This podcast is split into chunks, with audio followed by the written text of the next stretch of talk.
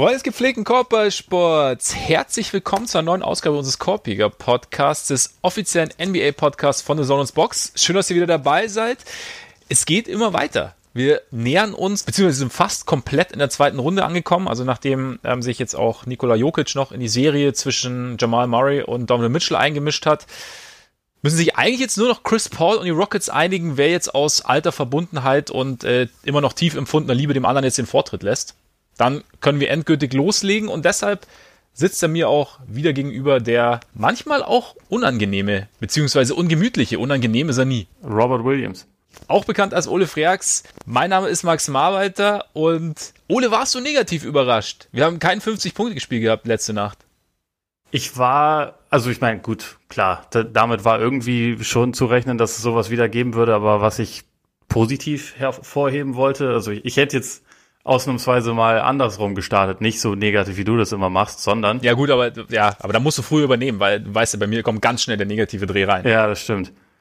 Ich fand's irgendwie ziemlich geil, dass so eine Serie, die bisher eigentlich, ja, also eine unfassbare Offensivschlacht war, fast in jedem Spiel, dass die dann auf einmal durch Defense entschieden wurde und halt ja. einfach so ein, also, einfach so ein hochintensives Game 7 war, wo sich irgendwie beide Teams einfach mit Messer zwischen den Zähnen und irgendwie so das letzte draufgelassen haben, wo Utah dann allein in, in der zweiten Halbzeit die Starter eigentlich alle durchspielen lässt, außer irgendwie noch mal einmal kurz ein paar Minuten Jordan Clarkson reinwerfen und ansonsten einfach die ganze Zeit durch.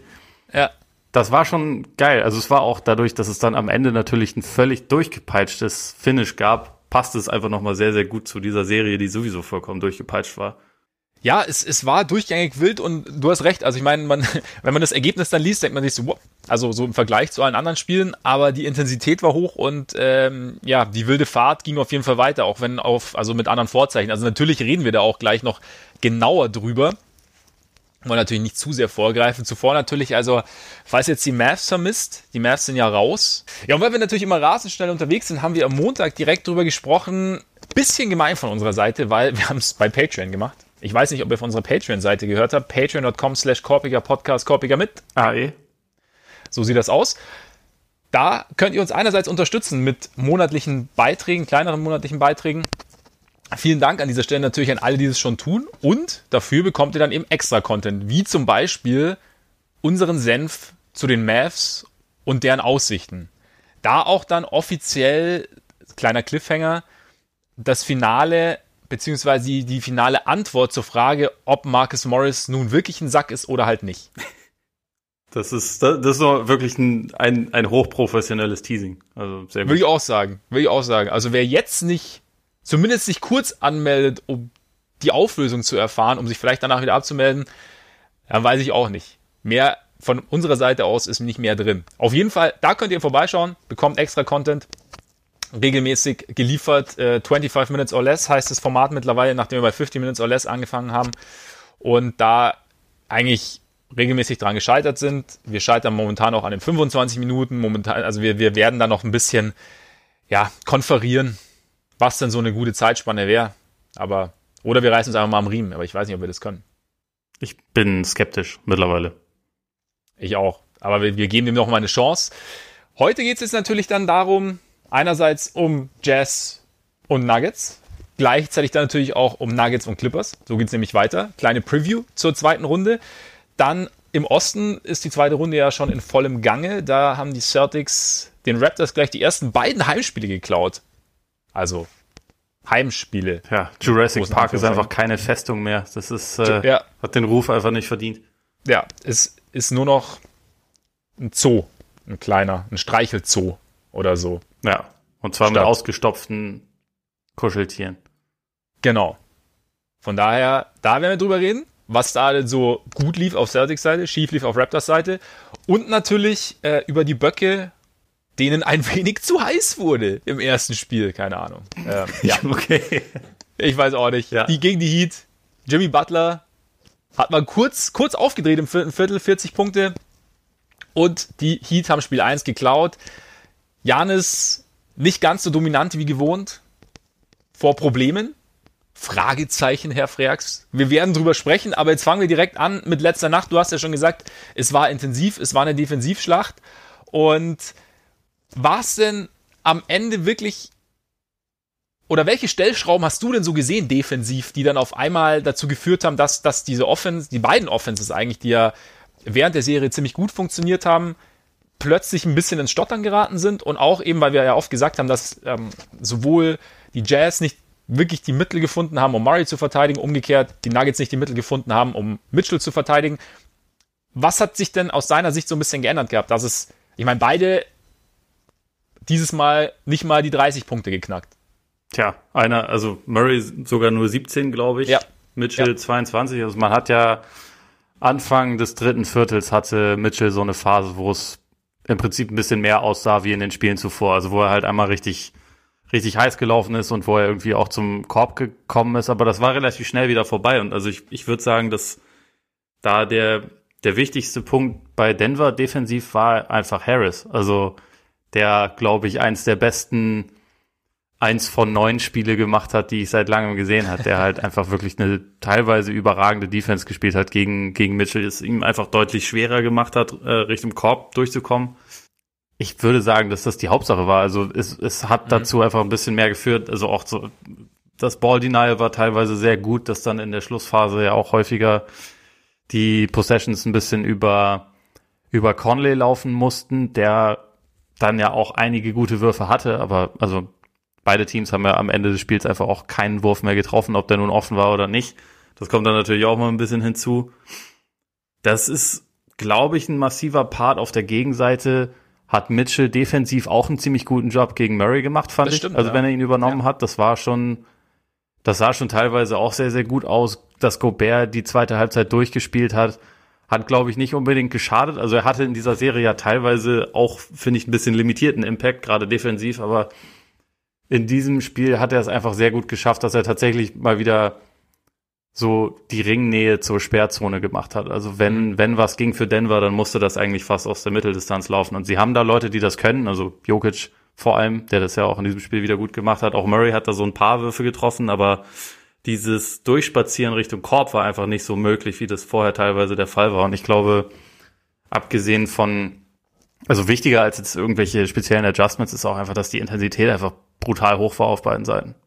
Ja, auf jeden Fall. Man hat es gerade beim, bei Murray tatsächlich gesehen. Also das, er hat, glaube ich, im, gegen Ende hat er dann mal zwei, zwei Possessions gehabt, wo er dann wirklich zum Ring durchgekommen ist und dann auch gleich gescored hat. Aber sonst war da, war da weniger. Ich meine, die Jazz haben ja auch teilweise relativ intensiv gedoppelt, auch kurz hinter der Mittellinie schon angefangen. Also war dann sehr, sehr ja. dosiert zwar eingesetzt, aber ich habe dann irgendwie auch äh, Draymond Green gesehen, der es dann so ein bisschen, also auf Twitter kritisiert hat, von wegen, dass sie ihn halt im Endeffekt teilweise etwas zu früh gedoppelt hätten. Also weil dann, ja, im Endeffekt, wenn sie ihn halt später in der Shotclock erst doppeln, dann, dann ist die Panik in Anführungszeichen, also so hat er es nicht formuliert, aber so paraphrasiere ich es quasi, ist die Panik etwas höher in der Offense, aber so, wenn, ihn halt so, wenn er so früh den Ball abgibt, da sind auch noch vier andere drum, die ihren Wurf kreieren können und wenn sie genug Zeit haben. Aber ja, allgemein war es halt, war Mitchell jetzt, äh, nicht Mitchell, Murray, tatsächlich so ein bisschen, ein bisschen eingebremst. Ich glaube auch, dass das Goberts permanente Präsenz unterm Korb da durchaus geholfen hat, beziehungsweise Mitchell, äh, Murray so, so schwierig hat. ist es nicht. Ja, beides mit M. Oida, Solange du nicht schwierig. mit Millsap anfängst. Ja, stimmt. Das ist der nächste. Oder Michael Porter. Äh, zu dem kommen wir ja vielleicht auch noch ganz kurz. Aber ja, nee, auf jeden Fall, das hat, das hat definitiv, definitiv geholfen. Dafür hat dann Jokic halt übernommen, ne? Ja, ich meine, das ist halt, vor der Serie hätte ja, glaube ich, hätten ja wahrscheinlich die allermeisten Leute mir zugestimmt, wenn ich gesagt hätte, Jokic ist auf jeden Fall der beste Spieler der Serie. Und ja. in dem Spiel war er es dann tatsächlich. Vorher war das eigentlich ein, ein Hin und Her dieser beiden Guards, halt auch, wie gesagt, teilweise so ein bisschen systembedingt und so. Und in dem Fall war es jetzt halt einfach Gobert. Und also wie du schon gesagt hast, die Jazz haben halt mehr versucht, den Ball von Murray quasi wegzuzwingen, also damit er nicht wieder heiß läuft und sie wieder schlägt, wie ja. das halt die letzten die letzten zwei Spiele vorher passiert war, wo er das halt, also ich meine, eigentlich drei Spiele, aber das eine hatten sie verloren, halt mit 50, 42 und 50 in aufeinanderfolgenden Spielen. Das wollte man nicht unbedingt wieder zulassen. Aber Jokic ist halt so ziemlich die beste Option, die du dann noch zusätzlich haben kannst, der sich halt super Selbstwürfe erarbeiten kann. Ich meine, er hat ja auch den Game Winner getroffen, der auch vom Schwierigkeitsgrad wahrscheinlich eine 10 war. ja.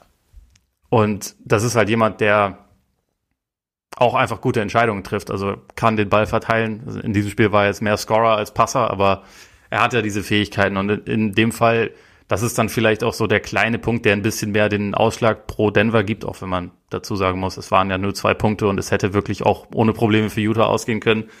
Diese, der hat schon reingeschaut. Der hatte schon reingeschaut, genau. Und äh, letztendlich es machen dann halt so winzige Sachen den Unterschied, aber wenn du halt neben einem Murray, der so heiß laufen kannst, halt dann auch noch einen Jokic hast, plus einen Porter, der finde ich in dem Spiel auch sich so, oder der sich grundsätzlich in den späteren Spielen der Serie ein bisschen rehabilitiert hat, mhm. das gibt dann halt nochmal einen kleinen Ausschlag nach vorne.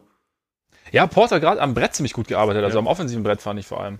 Immer wieder da gewesen, Rebounds geholt, gab es ja auch noch kurz so ein, ähm, so eine kleine Stimme aus dem Off von Malika Andrews, die dann mit Mike Malone gesprochen hat, der eben gesagt hat, ja, also Porter, gerade sein Rebounding, dass ihm das halt wieder sozusagen mehr Spielzeit verschafft hat. Und das ist ja irgendwie dann, dann schon auch ein, ein Stilmittel, klar, defensiv immer noch nicht so richtig cool, aber es ist natürlich dann trotzdem nochmal eine Komponente, die er seinem Spiel zur Offense hinzufügt. Und ich fand, es gab auch, also jetzt nicht wahnsinnig oft, aber man hat dann schon gesehen, wenn er dann irgendwann mal feste seine Rolle findet, also gab es dann Situationen oder Szenen, in denen die Jazz ihn dann doch gedoppelt haben, in denen er halt dann aber direkt an den Ball auf, auf Jokic spielen konnte, der offen war. Und äh, da ist vielleicht, das ist dann aber natürlich eher so ein bisschen, bisschen Zukunftsmusik. Was ich aus Jazz-Sicht interessant fand, also einerseits klar, die, die Defense der, der Nuggets war, war intensiver, sie haben irgendwie ein bisschen mehr Druck ausgeübt, Baldwin halt äh, Richtung Mitchell, hast du ja auch schon gesagt.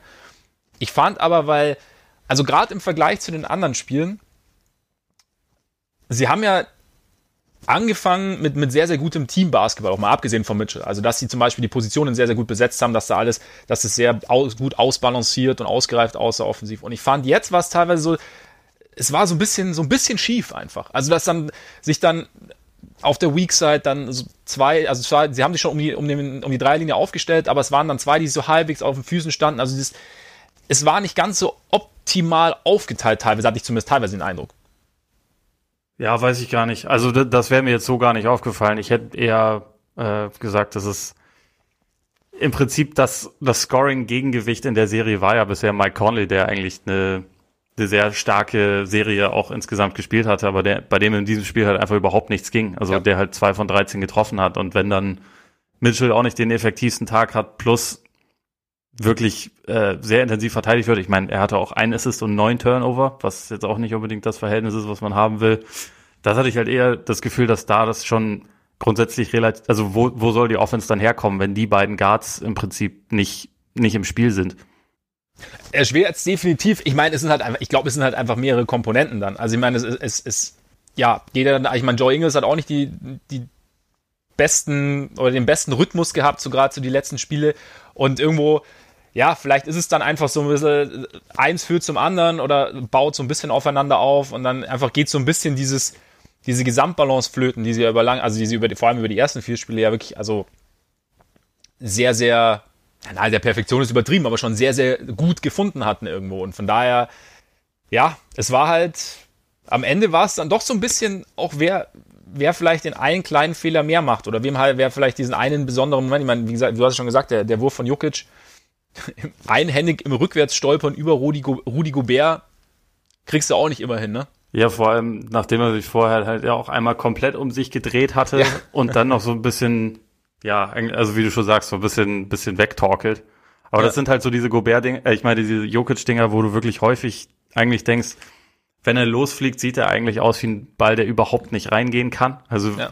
wirkt irgendwie völlig schief und dann fällt er letztendlich doch in einer perfekten Flugkurve äh, Swish durch. Also er hat ja irgendwie gefühlt, hat Gobert, äh, hat Jokic fast nie irgendwie Dinger, die noch an den Ring kommen, sondern es fällt immer perfekt durch, obwohl es komplett schief aussieht. Aber ja, und ich meine, allein in der letzten Minute gab es ja schon diverse Kandidaten für den größten Fehler. Also wir können das ja mal kurz, kurz äh, von den Sequenzen her durchgehen, aber jetzt angefangen erstmal bei zwei Punkten Rückstand quasi kein Play anzusagen, sondern einfach nur zu sagen, hier, Donny, du bist unser bester Spieler, nimm den Ball, mach irgendwas. Das war im Prinzip der einzige Playcall. Kann man in Frage stellen. Man kann auch sagen, gut, so ist das heutzutage in der NBA und Mitchell hat sich das in der Serie irgendwie auch verdient. Ich fand es trotzdem komisch, dass eigentlich nichts versucht wurde.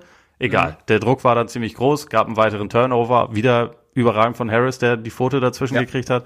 Dann aber eigentlich ja unfassbar blöd, was Denver dann macht. Also man kann ja die Uhr runterlaufen lassen. Man kann auch sagen, hier, Murray, halte den Ball, wenn du gefault wirst, du bist einer der besten Freiwurfschützen äh, der Liga, du wirst es im Zweifel dann halt einfach zu Ende bringen. Nope, gib den Ball nochmal auf Craig, der dann den, gut, er, er kann den Layup auch, äh, Layup auch treffen. wenn er ihn, ja. wenn er ihn trifft, ist das ganze Ding wahrscheinlich vorbei. Jetzt war es dann einfach so, er, er hätte die übertriebensten, also die riesigsten Eselsohren hätte er heutzutage, äh, heute auf, wenn Conley dann auf der Gegenseite den Dreier trifft.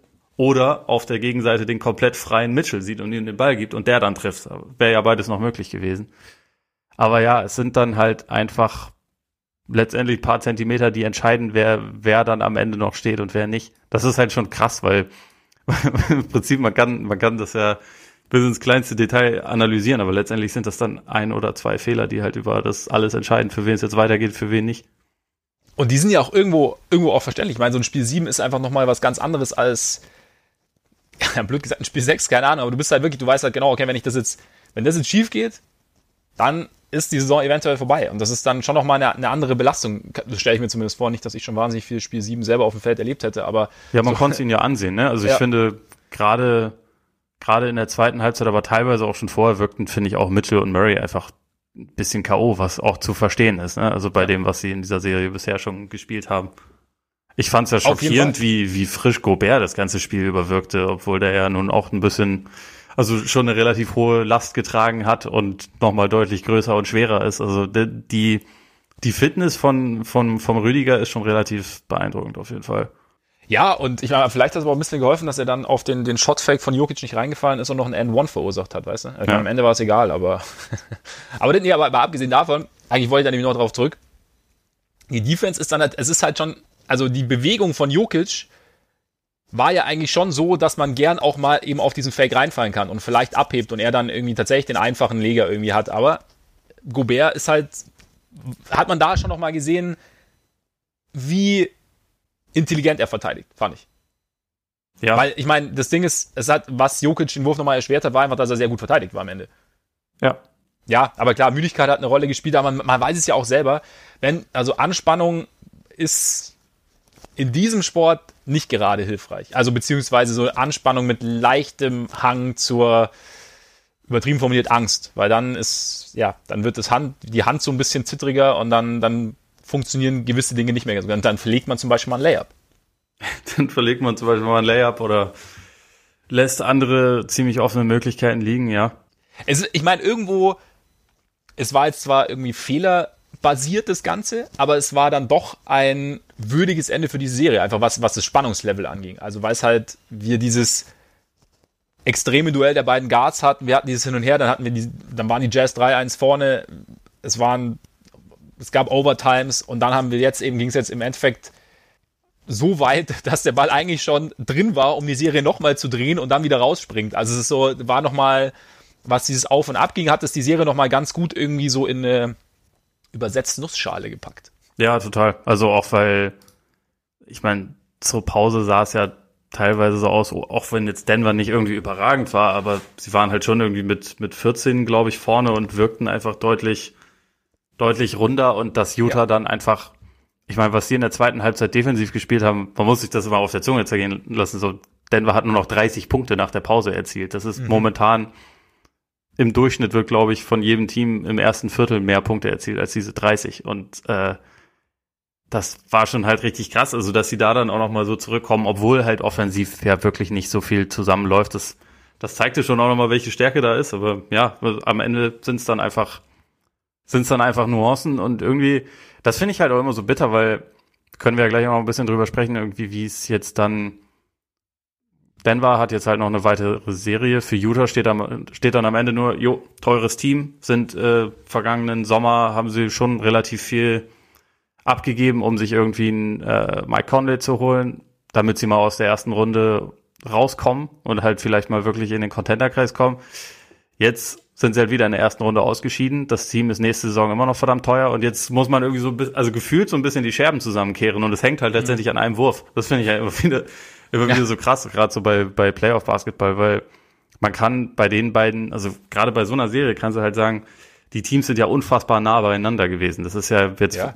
es sind auch beides keine perfekten Teams. Also äh, bei weitem nicht. Ich glaube, beide sind jetzt nicht unbedingt Contender, aber letztendlich in der in der Saisonbewertung ist dann halt trotzdem, ja, das eine Team hat zumindest die zweite Runde erreicht, das andere, ah, ah schon wieder ein Erstrunden aus. Bitter, da muss man jetzt gucken, ob man, ob man das alles auflösen oder, oder wie es da weitergeht.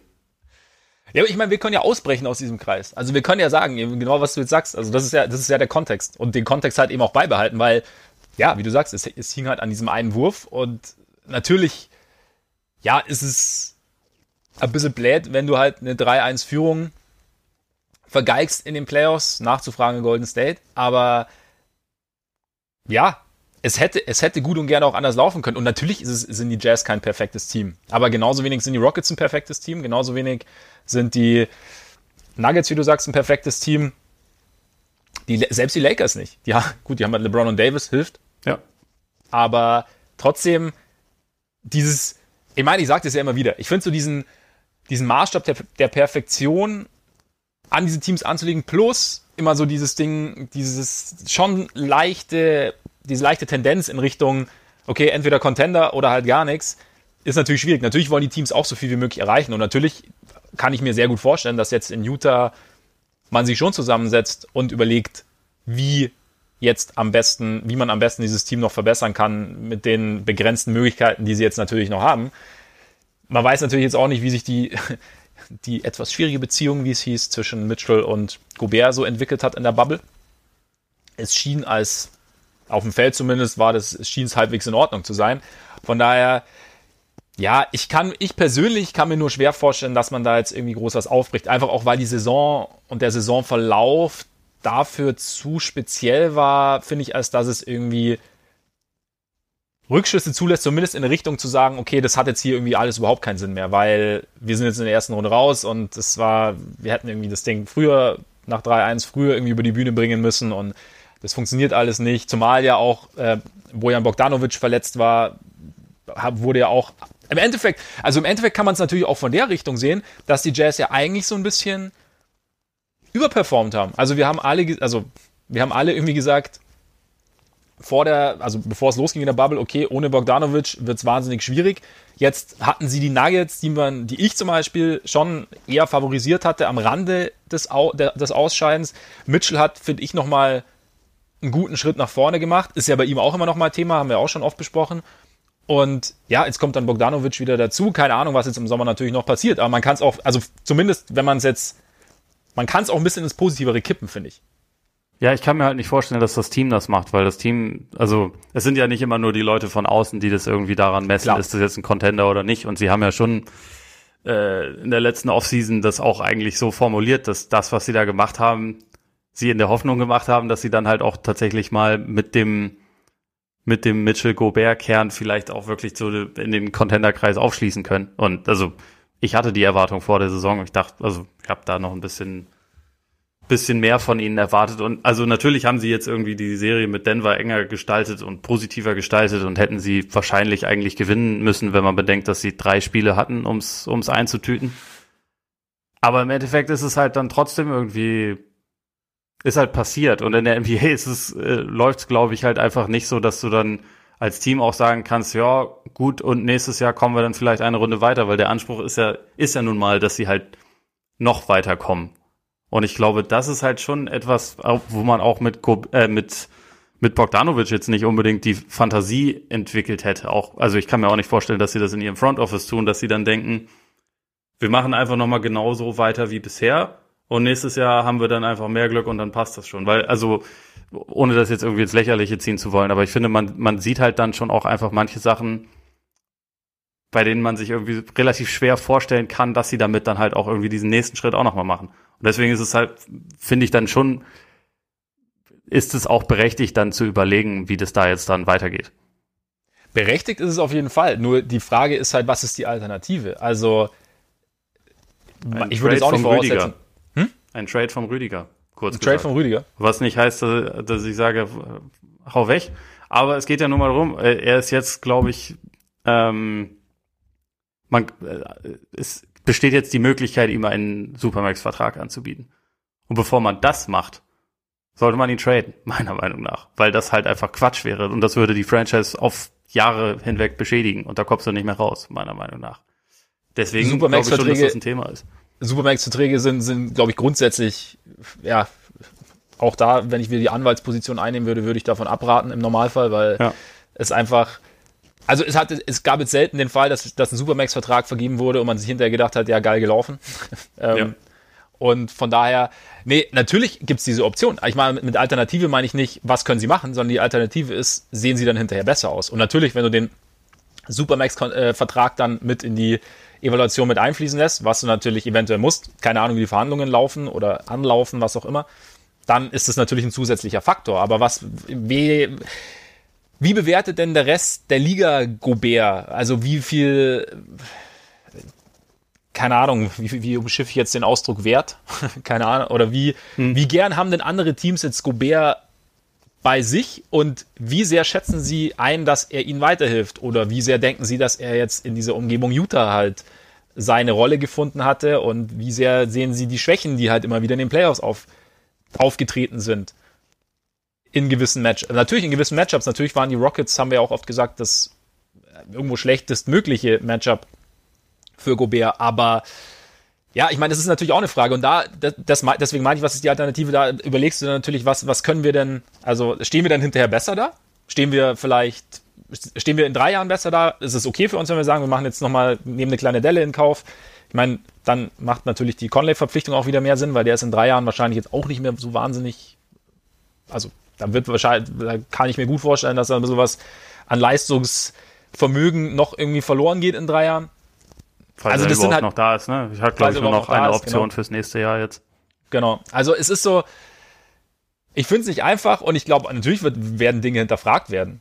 Aber ich würde schon davon ausgehen, dass man auch den, den Kontext mit einbezieht und dass man natürlich die ganzen Probleme, die du aufgezählt hast, sieht, aber dass man eben auch sieht, okay, es gab halt, die Saison ist, ist speziell verlaufen. Wir vielleicht versuchen wir noch an kleineren Schrauben zu drehen, soweit es möglich ist, um nochmal zu sehen, auch Conley ein Jahr länger da. Keine Ahnung, er hat jetzt nicht nachhaltig überzeugt, auch jetzt in den, in den Playoffs nicht, aber mal so ein bisschen Licht und Schatten gehabt. Ich weiß es nicht. Ich finde es schwierig. Also. Ich finde es auch total kompliziert. Also, ich, ich fand Conley bisher in der Serie super und dann in diesem Spiel leider mit dem Wichtigsten ging halt irgendwie nichts. Ja. Und also was du gesagt hast wegen der, wegen der ähm, Bewertung von Gobert, ich tue mich da auch total schwer. Also jetzt gerade auch nach der Serie. Ich finde, er hat so insgesamt über sieben Spiele sein Duell gegen Jokic wahrscheinlich gewonnen, individuell. Also er war insgesamt fand ich der überzeugendere Center von beiden.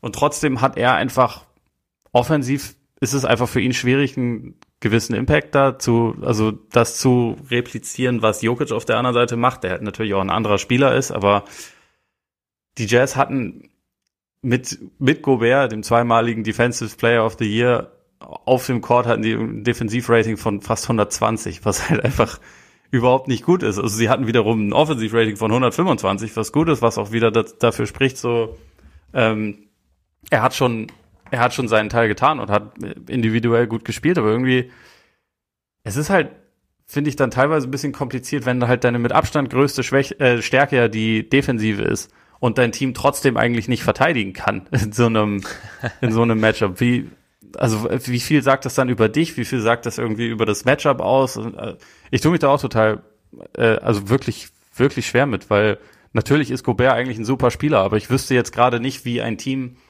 genau um ihn aussehen müsste, was dann, was dann Titel gewinnt. Weißt du? Also. Ja, genau, ja. Und also letztendlich geht's ja darum, und also jedes Team, was potenziell darüber nachdenken würde, für ihn zu traden, muss sich ja genau das fragen. Und ich finde das gar nicht mal so einfach. Also, was man, finde ich, nicht so denken würde, weil er, wie gesagt, eigentlich ja ein super Spieler ist.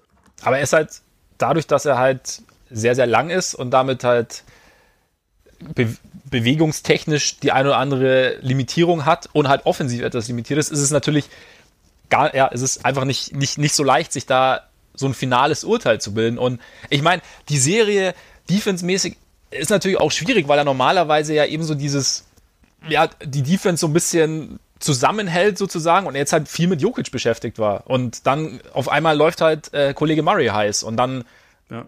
ist es natürlich schwieriger, glaube ich, da den, den gerade wenn im Teamgefüge außenrum defensiv nicht alles stimmt, dann da als derjenige, der eigentlich so für das, also zwar zusammenhält, aber auch irgendwie so das finale Puzzlestück dann irgendwie bildet, da dann irgendwie einzugreifen, wenn er, wenn nebendran halt noch einer steht, der dir theoretisch auch jeden Abend ein Double-Double aus, aus Punkten und, und, und Assists äh, einschenken kann oder 30 Punkte und 12 Assists einschenken kann. So, von daher, ja, ist, ist schwer zu beurteilen. Also, ich, ich wüsste es eben auch nicht, deswegen, meiner Meinung nach wäre es wahrscheinlich für die Jazz, ja, man, soll ja oft auch mal was riskieren, aber für mich wirkt es momentan am gewinnbringendsten zu versuchen, wie gesagt, sich nochmal zu sammeln jetzt über den Sommer.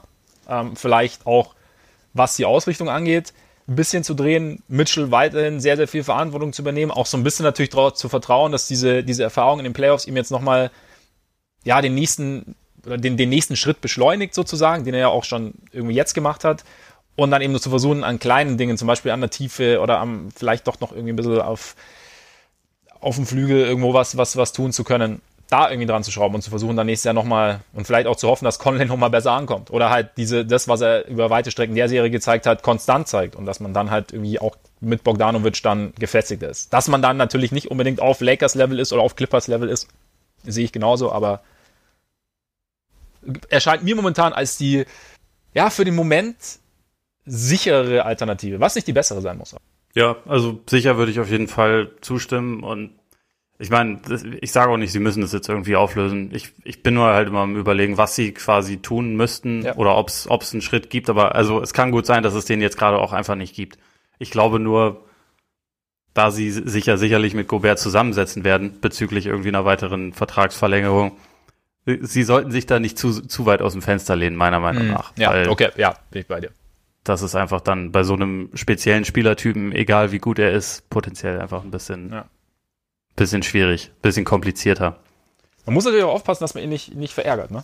Dann in die, in ja, natürlich. Das, das, das, das, kann ja so bei ihm nicht passieren. Gobert ist ja einer, der sich normalerweise über nichts aufregt, was so Stimmt. passiert. Stimmt. Weder ausgehende Foulpfiffe. Ja, genau. So eigentlich ganz, ganz entspanntes Kerlchen. Ja, Vor allem, wenn, wenn ihm seine Guards den Ball nicht, nicht passen und so. Mehr, mehr Lobs für Rudi. Ja.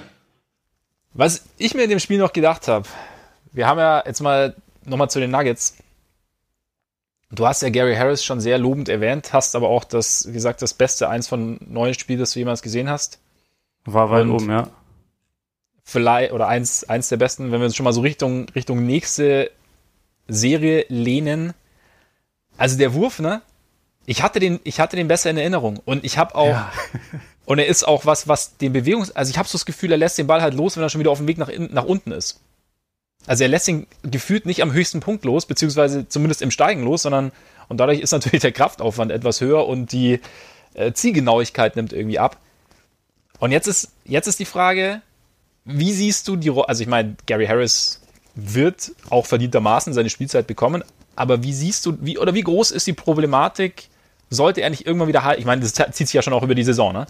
Sollte er nicht seinen Wurf halbwegs zumindest wiederfinden, jetzt mit Blick auf die Serie gegen die Clippers? Äh, sie ist relativ riesig.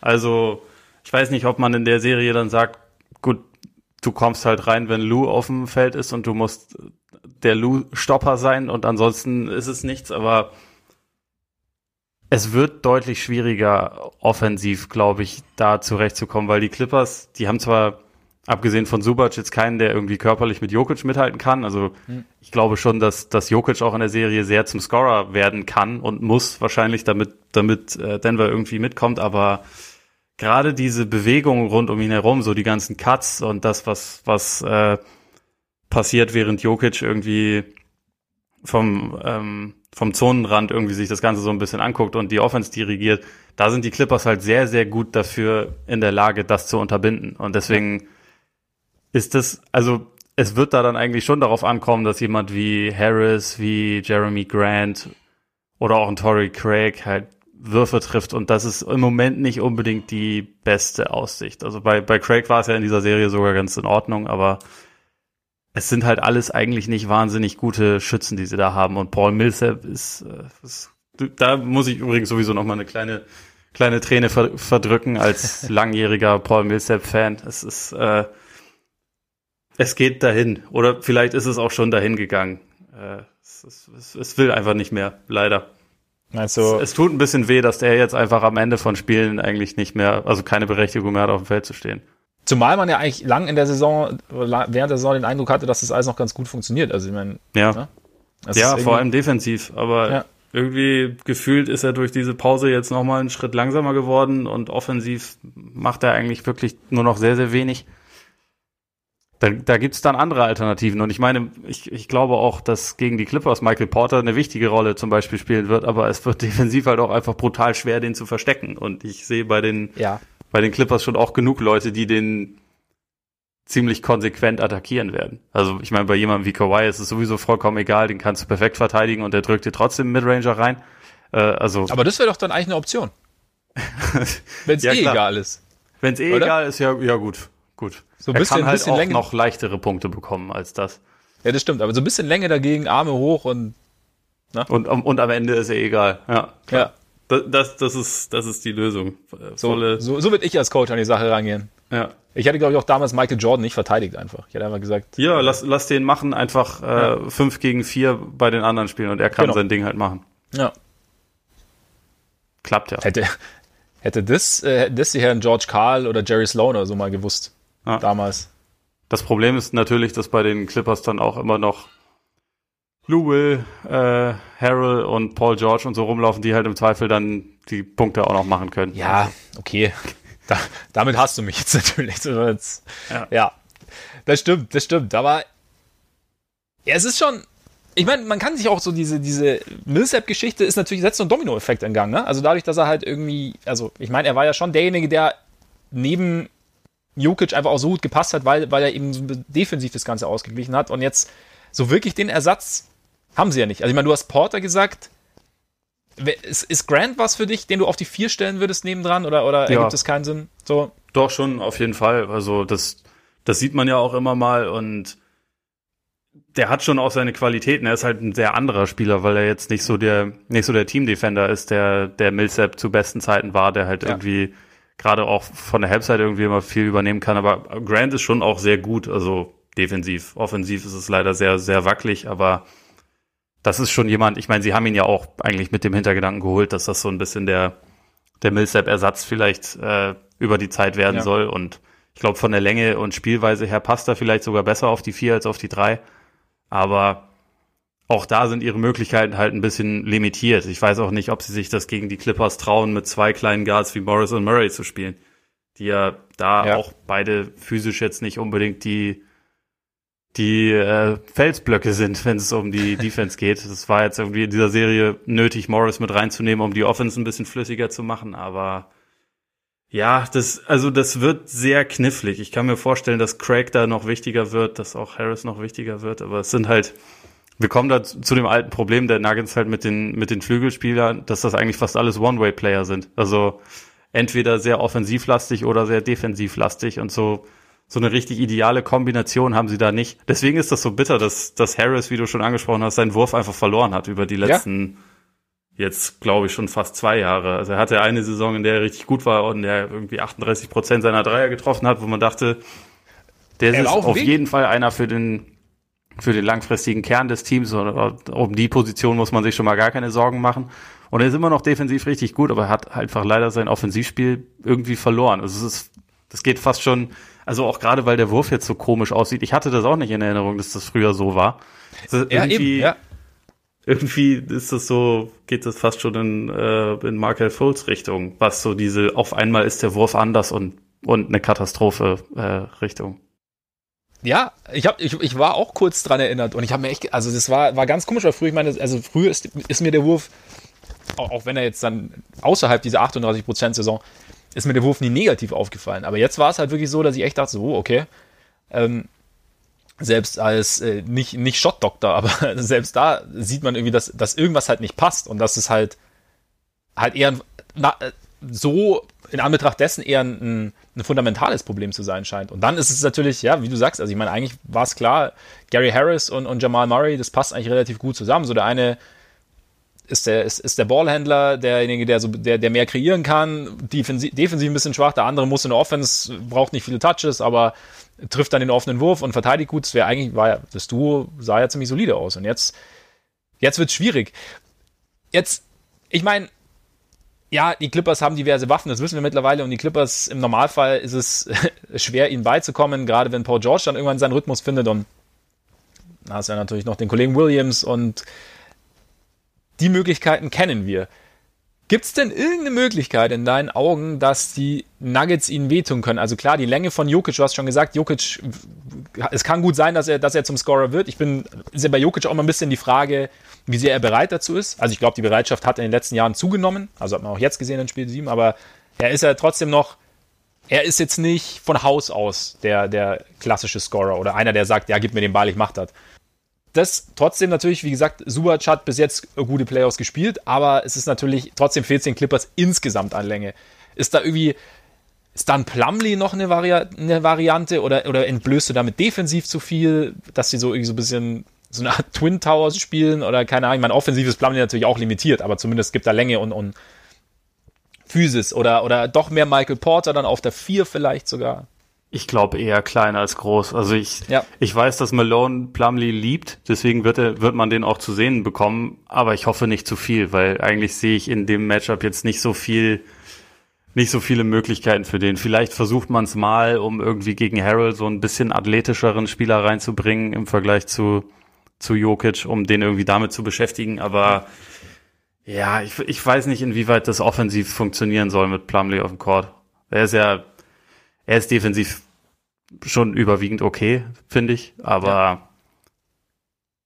es ist halt dann so ein bisschen die Frage, wie wenig Shooting du gleichzeitig auf dem Court haben kannst, weil ja, das, was, stimmt, was, das was stimmt. jetzt nicht meine Lieblings äh, Proposition ist, also Herangehensweise an irgendeine Serie, aber bei den Nuggets muss man das ja sagen. Also je nachdem, welche Spieler gerade drauf sind, ist es halt schon einfach so, dass man teilweise dann nur nur Bankspieler plus Porter oder nur Bankspieler plus Murray oder so hat und wenn da dann so wenig Shooting dabei ist, ist das halt schon sehr, sehr knifflig. Also grundsätzlich sehe ich in der Serie jetzt wirklich relativ wenig Ansatzpunkte für Denver, wie sie dieses, wie sie daraus eine enge Serie machen können oder auch einfach nur für so viel Ärger bei den Clippers zumindest sorgen können, wie Dallas das gemacht hat. Also Dallas sah ich einfach auch aufgrund dieser, dieser Luca-Thematik noch ein bisschen besser dazu in der Lage, da zumindest mehr rauszuholen, weil sie halt um ihn herum relativ viel Shooting hatten. Und das ist halt ja. bei den Nuggets, glaube ich, ein relativ großes Problem.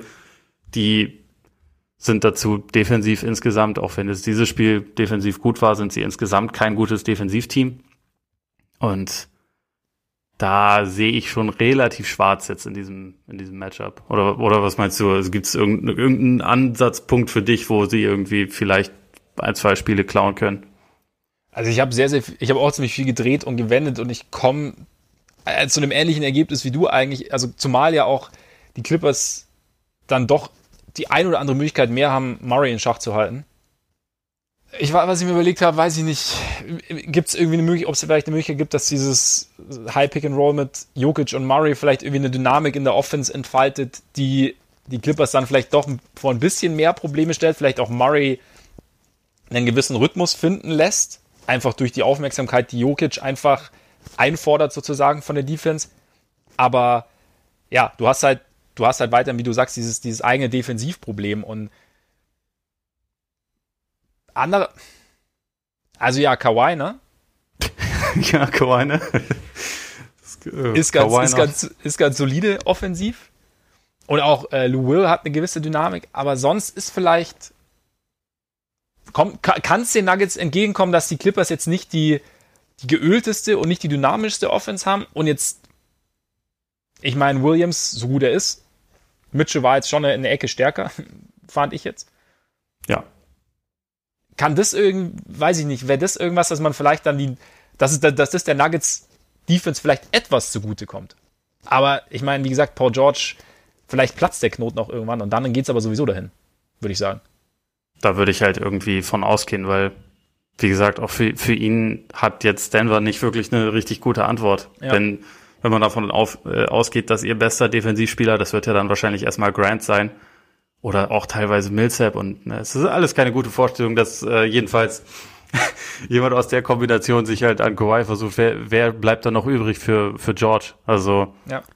Ich gehe schon, also ich meine, es, es wurde ja auch zum Ende der, der Mavs-Serie hin deutlich besser bei George und ich, ich kann mir jetzt nicht vorstellen, dass es einfach immer, die, immer so bleibt, dass man Nee, auf keinen Fall. sich ne. bei jedem Spiel irgendwie darum sorgen muss, was kriegt man jetzt von dem, sondern ich, ich rechne eigentlich schon damit, dass es halt äh, jetzt deutlich besser wird und dann, ja, weiß ich nicht, also es, es ist jetzt nicht so, dass sie irgendwie total gut darin wären, irgendwie zu, zu rotieren und so und dass davon ihre, ihre, Qualität in der Defense ausgehen würde. Deswegen, ich, ich, ich sehe nicht wirklich was, wo, wo Denver jetzt in der Lage sein würde, die Clippers in irgendeiner Form zu stoppen.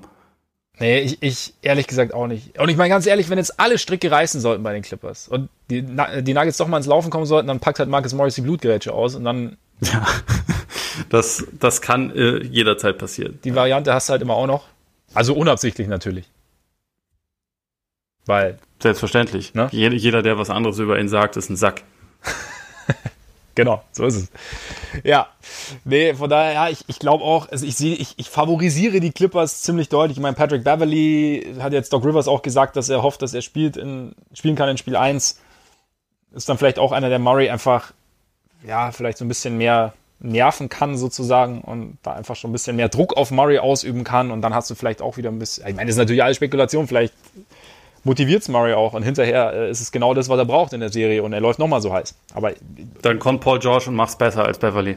Der zwar auf dem, natürlich auf dem äh, Ballot als äh, Defensive Player of the Year aufgeführt wurde mit einer Ja. First Place Stimme, aber der da halt nichts verloren hatte. Und also Ja.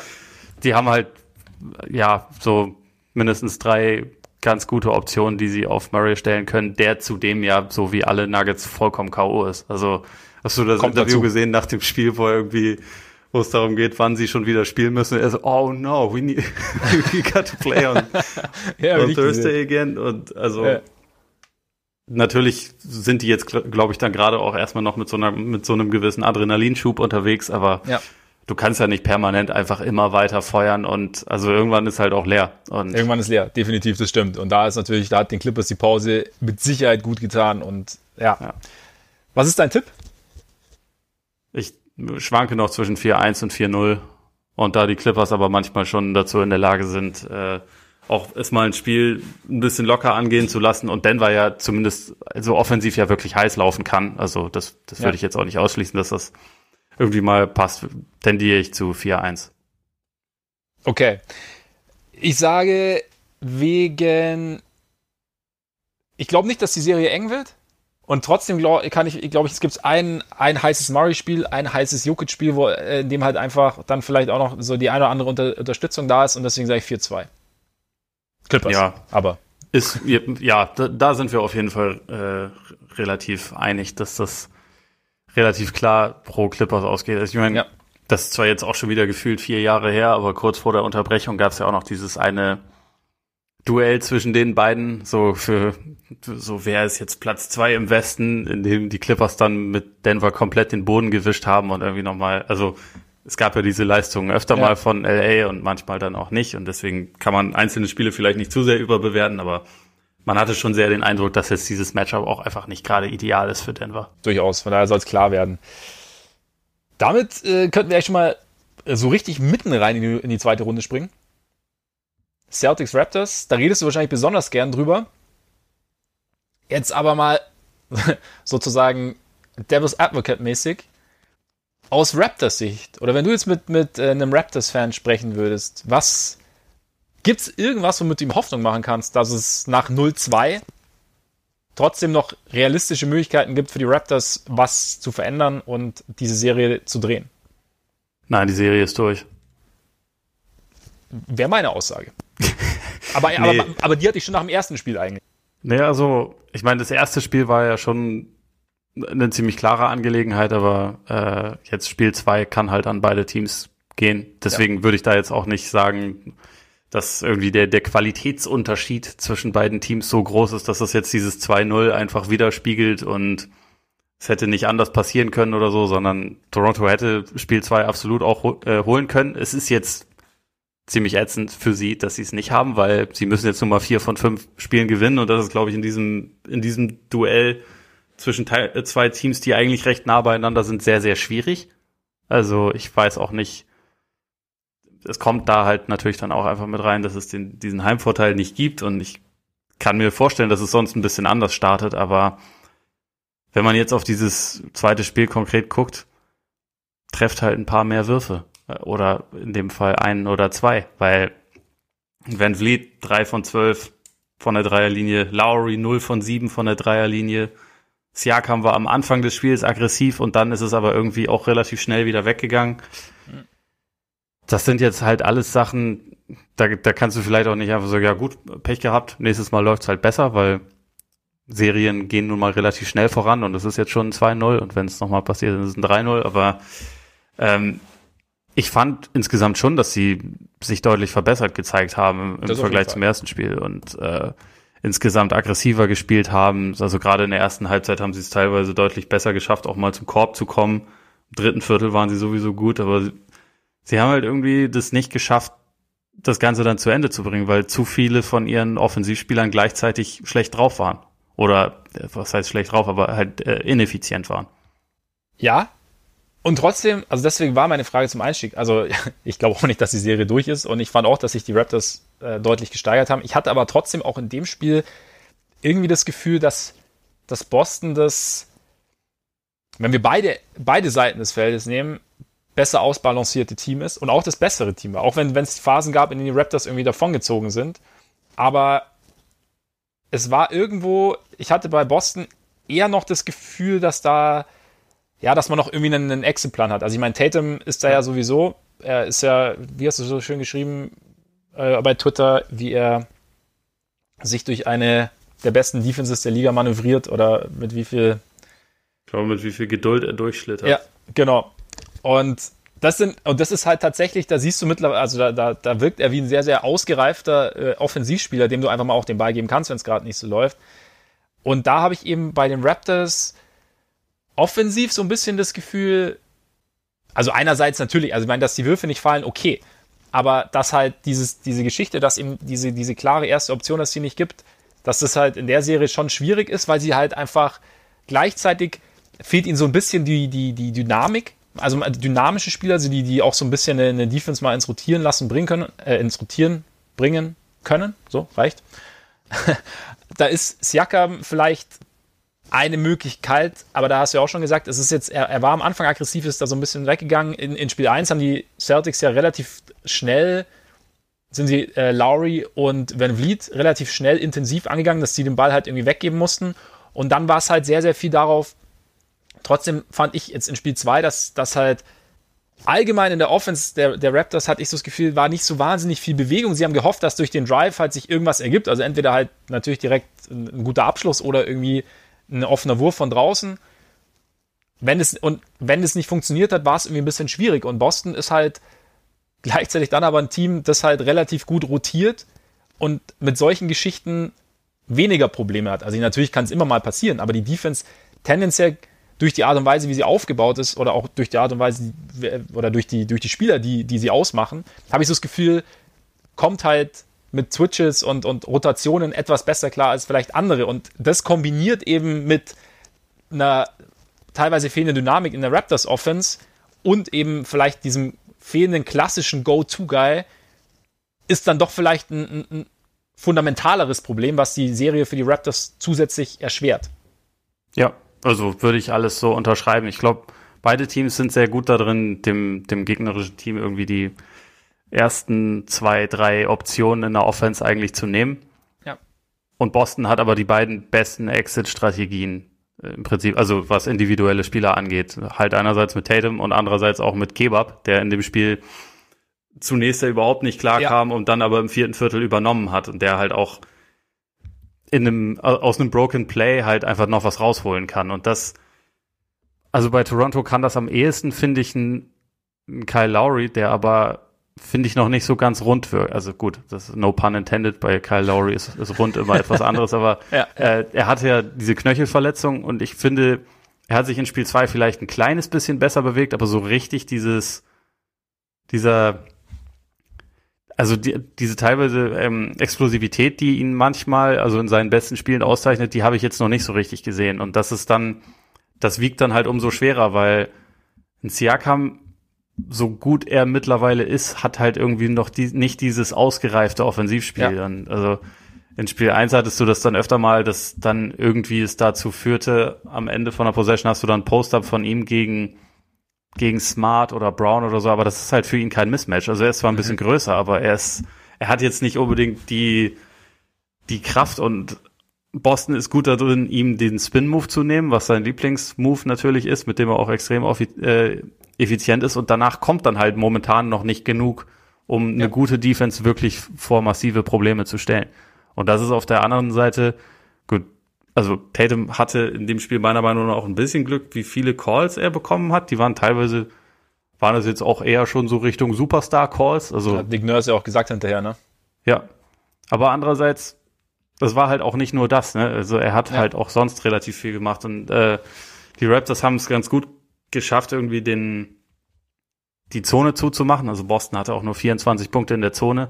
Aber Boston hat halt auch einfach viele Spieler, die gut darin sind, aus der Mitteldistanz oder von der Dreierlinie dann teilweise Pull-ups zu treffen. Und das hat bisher in der Serie dann halt einfach ein bisschen den Unterschied gemacht. Also auch jetzt in dem Spiel, man kann das, man kann das im Prinzip ja relativ leicht auch darauf runterbrechen. Toronto 11 von 40 Dreiern, Boston 15 von 38. Das ist halt einfach schon ein relativ großer Vorteil. Ja. Zumal, wenn Marcus Smart dann einfach mal im vierten Viertel fünf Dreier trifft. Das war halt auch, das ist natürlich auch wieder absolut sensationell. Also erst, wie er sich, die, der Flop, äh, weißt ja. welchen ich meine? Der, ja. der war ja schon mal, also vollkommen unfassbar, dass der, dass der Call zurückgenommen würde. Zum Glück, ne? Ja. Weil also das war selbst für Marcus Smart Verhältnisse schon der Wahnsinn. Aber es hat ihn offensichtlich so angestachelt, dass er danach halt fünf Dreier innerhalb von vier Minuten rausrotzt, was halt, ja, macht man dann halt mal, wenn man ja. Marcus Smart ist. Und dann hatte er auch noch irgendwie im Schlussviertel auch noch einen Block dann gegen Siakam und so. Also er ist einfach, er ist einfach Marcus Smart. Was soll, irgendwie ist mittlerweile schwer, was zu dem Typen zu sagen, weil irgendwie man man hangelt sich sowieso immer nur durch irgendwelche Klischees. irgendwie definiert ihn das so ein bisschen, aber ja. also es hat, es hat mal wieder funktioniert und es war halt echt auch mal wieder die Geschichte des Spiels irgendwie. Es ist durchaus ein Vorteil, ihn im Team zu haben. Ja, also so, so kann man es, glaube ich, schon sagen. Und klar, ich meine, wie gesagt, am Ende kannst du natürlich auch sagen, wenn Smart die fünf Dinger nicht trifft, dann äh, geht es wiederum anders aus. Ne? Also das ja. ist so, das ist, ich meine, so, so ein Spiel, gerade so ein Playoff-Spiel, hat natürlich auch mehrere Geschichten. Das lässt sich jetzt nicht auf ein Ding runterbrechen. Was, aber, was ich bei den Celtics noch fand, was du, also allgemein, auch wenn man sich gerade Brown und Tatum anschaut, so die Entscheidungsfindung unter Druck, finde ich, hat sich da auch nochmal einfach deutlich gebessert. Auch so, was das ja. Passing aus dem Double-Team rausgibt. Und jetzt nicht auch den offensichtlichen irgendwie nur zwei Meter nach links, drei Meter nach rechts, sondern halt auch mal so, so ein Crosscourt-Pass oder so zum offenen. Also da hatte ich halt, finde ich auch, dass da nochmal ein Sprung passiert ist irgendwo. Finde ich auch. Und also, obwohl mit Hayward irgendwie der sechste oder äh, der fünfte Wing fehlt, der das auch kann, sind es halt dann trotzdem irgendwie meistens mindestens drei davon auf dem Feld. Und das ist dann auch selbst für eine, für so eine starke Defense wie die der Raptors, die halt eigentlich, wie gesagt, sehr gut da drin sind zu rotieren und so die ersten ein, zwei, drei Optionen irgendwie zuzumachen.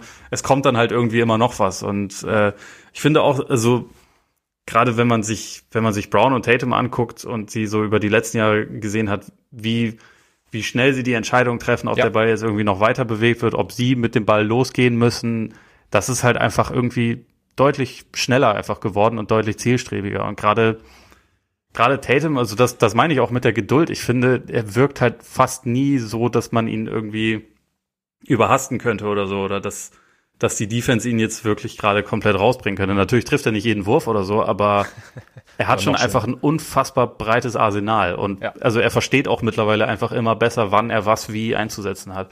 Das finde ich echt krass. Also ich habe halt vorhin auch überlegt, ist er jetzt eigentlich, kann man das schon sagen oder ist das noch vermessen, wenn man sagt, das ist der zweitbeste Spieler im Osten?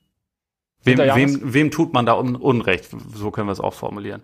James Weil Janis an eins ist klar, dann kommt halt entweder Tatum oder Robert Williams. Und das ist sehr, sehr eng. Und wollen Robert Williams nicht verärgern. Also ich meine, Robert Williams hat immerhin nach zwei Spielen in den Playoffs eine hundertprozentige Wurfquote. Ja. Das ist jetzt auch nicht und, so schlecht. Und auch echt einige, einige gute Aktionen drin gehabt. Ja, ja also, also wie schnell der auch ist und diese, ja, ja die, die Athletik, das ist auch was gefühlt hatte, Toronto das noch nicht so richtig auf dem Schirm. Also, dass er bisher eigentlich der beste Big Man in der Serie ist. Naja. Ne? Auch Keiner eher typ. überraschend. Ja, aber im Prinzip könnte man Tatum. Wir sagen also gleich ja vielleicht noch einen Satz für, zu, zu Jimmy Butler, deinem, äh, deinem alten Freund. Joel Hans gibt's natürlich noch. Also das Eben. wäre eigentlich derjenige, aber hat sich in dieser Saison, weiß ich nicht, hat, hat Tatum halt eine bessere Saison gespielt. Ich weiß nicht, ob er der bessere Spieler ist, aber hat die bessere Saison. Bessere Saison, ja. ja das würde ich auch sagen. Konstante auch irgendwie vor allem, ja. Nee, aber dann, also er, er ist zumindest, er ist in der Konversation und da relativ weit vorne, würde ich definitiv sagen.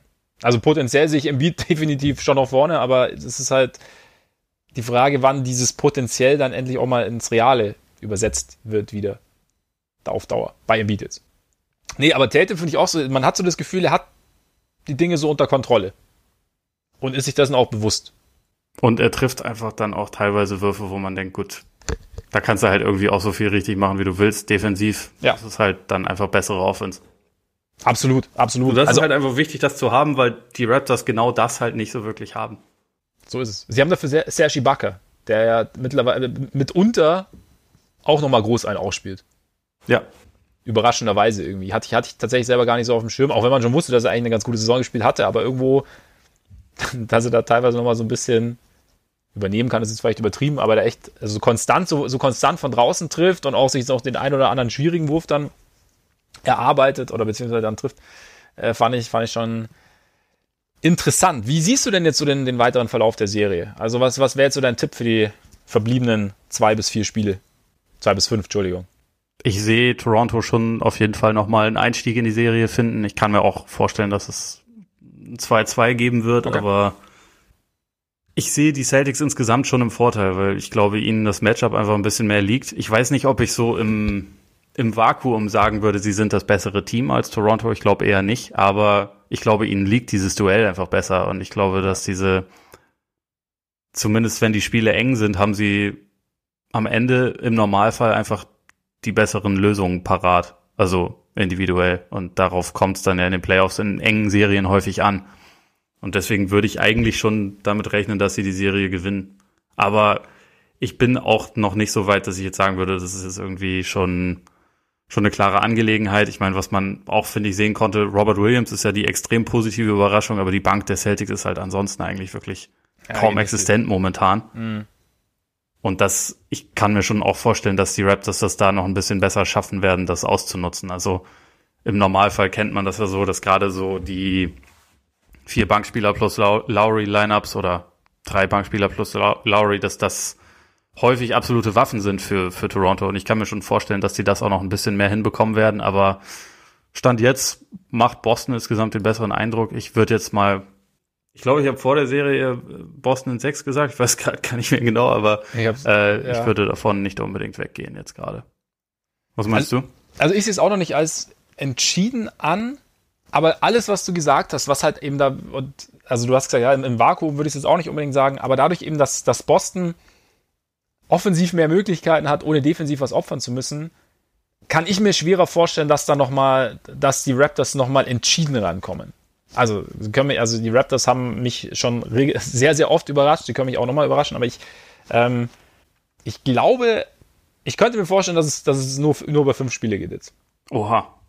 Weil ich einfach, wie gesagt, also ich glaube schon, dass vielleicht ist jetzt, haben wir Spiel 3 dann nochmal so ein, ähm, so eine, eine, eine rechte Gerade von den Raptors, die jetzt die, die, die richtigen Schlüsse ziehen und dann vielleicht auch, auch Tate ein bisschen noch mehr zumachen können, auch wenn es ihnen natürlich schwerfällt, angesichts der Leute, die sie umherum, wobei Anunobi vielleicht noch mal ein bisschen mehr. Mm, aber irgendwie habe ich so nach den ersten beiden Spielen das Gefühl, dass dieses Matchup den Raptors noch weniger liegt, als ich es gedacht habe. Einfach wie gesagt, einfach dadurch, dass, dass, dass Boston offensiv mehr, mehr Möglichkeiten hat. Und eben auch Möglichkeiten hat, die nicht, nicht zwingend darauf angewiesen sind, dass, oder weniger darauf angewiesen sind, dass, dass ein gewisser Fluss im gesamten Team entsteht. Ja, also ich habe nichts dagegen. Das dachte ich mir. Und ich wollte dir auch mal eine Freude machen, deswegen. Ja, das ist auch nett. Aber ja, wie gesagt, warten wir mal ab und schauen in die nächste Serie, die entschieden ist. Heat gegen Bucks 1-0. es ist auch schon durch, das stimmt. Es ist durch. Jimmy Butler hat sich den persönlichen Traum erfüllt und Spiel 1 dominiert, gerade am Ende. 40 Punkte, die Heat nach, muss man sagen, eigentlich gar nicht so geil im ersten Viertel, in dem die Bucks 40 Punkte aufgelegt haben. Also aus Heat-Sicht nicht so geil im ersten Viertel. Dann doch die Defense ziemlich angezogen und äh, den Kollegen Janis dann doch vor Probleme gestellt. Und ich meine, das wurde ja auch vor der Serie oft gesagt, dass die Heat was das Matchup angeht, für die Bucks gar nicht so angenehm sind, einfach weil sie verteidigen können, weil sie mit Adebayo einen haben, der auch Janis im 1 gegen 1 nicht stoppen kann, aber ihn einbremsen kann. Und ich finde gerade, das hat man schon sehr, sehr gut gesehen in Spiel 1, wie viel Wert oder wie gut Adebayo mit Janis umgehen kann. So gut es natürlich funktioniert. Aber so dieses, er ist nicht sofort auf Hilfe angewiesen, er kann ihn so halb vor sich halten, er kann ihn jetzt, er kann so ein bisschen verhindern, dass er, dass er an seinen, zu seinen Spots kommt finde ich, war schon ja offensichtlich fast, oder? Ja, absolut. Also ich, ich fand es ja ehrlich gesagt auch fast ein bisschen schockierend, dass die Heat auch gar nicht mehr, gar nicht die ganze Zeit Adebayo gebraucht haben, ja. sondern also eröffnet hat ja Crowder beispielsweise. Ja, genau. ja. Igodala hat auch eine Zeit lang äh, im direkten Duell gegen Janis gespielt und auch gut gemacht in der er hat es auch gemacht. Also ja. er hatte so ein, zwei, ein, zwei Strips dann, glaube ich, wenn, wenn Janis versucht hat, zum, zum Korb zu gehen. Und sie haben es insgesamt auch als Team einfach unfassbar gut geschafft, so diese Mauer aufzubauen und Janis passiv werden zu lassen. Und das ist einfach das größte Problem, was er da dann hat, also in so einer Situation, weil ich meine, er hatte in der ersten Halbzeit ja auch diese, diese Freiwurfproblematik, wo dann irgendwie so ein also ein Airball war dabei und irgendwie auch noch zwei weitere, glaube ich, die halt keine Chance hatten reinzugehen und so. Und ich hatte das Gefühl, man merkt es dann im, im Verlauf der zweiten Halbzeit schon auch, dass er ein bisschen diese letzte Konsequenz hat vermissen lassen. Also er, teilweise hat er sich dann auch einfach ein bisschen leicht dazu zwingen lassen, zum Shooter zu werden. Und das ist halt einfach mhm. überhaupt nicht das Spiel, was die Bucks haben wollen. Und das spielte wiederum dann Miami natürlich auch total in die Karten. Extrem. Also ich meine, ich fand es ganz interessant, weil so dieses, ich meine, du hast Mauer gesagt, ich finde es auch immer so ein bisschen der, der, dieses Christbaumständer-Phänomen, also wenn sich dann so zugreift, so um ihn rum und dann gar nicht mehr so ja. wahnsinnig viel Möglichkeit ist, sondern dehnt sich aber wieder aus, sobald der Ball irgendwo in die, nach außen geht und das fand ich, haben die, haben die Heat schon extrem gut gemacht und ich glaube schon, dass es für Janis halt auch einfach schwierig ist. Also ich meine, mit Crowder hast du einen physischen, zwar jetzt nicht wahnsinnig langen, aber physischen Verteidiger, Igodala halt einfach smart. Also du hast ja die Strips schon angesprochen. Also es ist natürlich ist er jetzt nicht mehr der, der athletischste, aber es ist, ist so, so den ein oder anderen Trick hat er halt doch noch irgendwie auf Lager und er, er kann, glaube ich, relativ gut einschätzen, was sein Gegenspieler macht und dann halt eben Adebayo und ja, es war ein komisches Spiel von Janis. Also ich, wer schreit eigentlich bei Janis frei und immer, wenn er kurz wird, immer Short? Das ist einer von den Heat, so um ihm noch ein bisschen einen reinzudrücken? Ich würde stark davon ausgehen, Schon, ne? ja. Ich habe immer so ganz so Short. Ja. ja, stimmt, stimmt. Und ich meine, die Freiwurf ist also es ist schon hart, ne? Also es, ich meine, meine Theorie ist übrigens mittlerweile widerlegt. Also ich habe jetzt von wegen, äh, wir sehen jetzt Sensationsquoten in der Bubble. Ja, von der Freiwurflinie ist es nicht passiert. Nee, also auch Kollege, also gerade Kollege Rüdiger, nachdem er ja das erste Spiel von der Freiwurflinie entschieden hat, danach auch wieder so normal eingependelt, glaube ich, soweit ich, also ich habe jetzt nicht genau die Quoten nachgeschaut, aber zumindest was mir meine Augen gesagt haben. Ja, und Jan ist eben auch. Dabei im Endeffekt, ich meine, Middleton zum Beispiel, der ja eigentlich in der Bubble echt Probleme mit seinem Wurf hatte, hat dann eigentlich zwischenzeitlich ziemlich Feuer gefangen gehabt. Und Lopez mitunter auch. Und dann war ich schon überrascht, dass die Bugs. Ich meine, du hast ja schon mal durchgehen lassen, dass äh, Mike Budenhauser sehr gerne an dem festhält, was er, was funktioniert hat. Und dass du das durchaus auch in Frage stellst.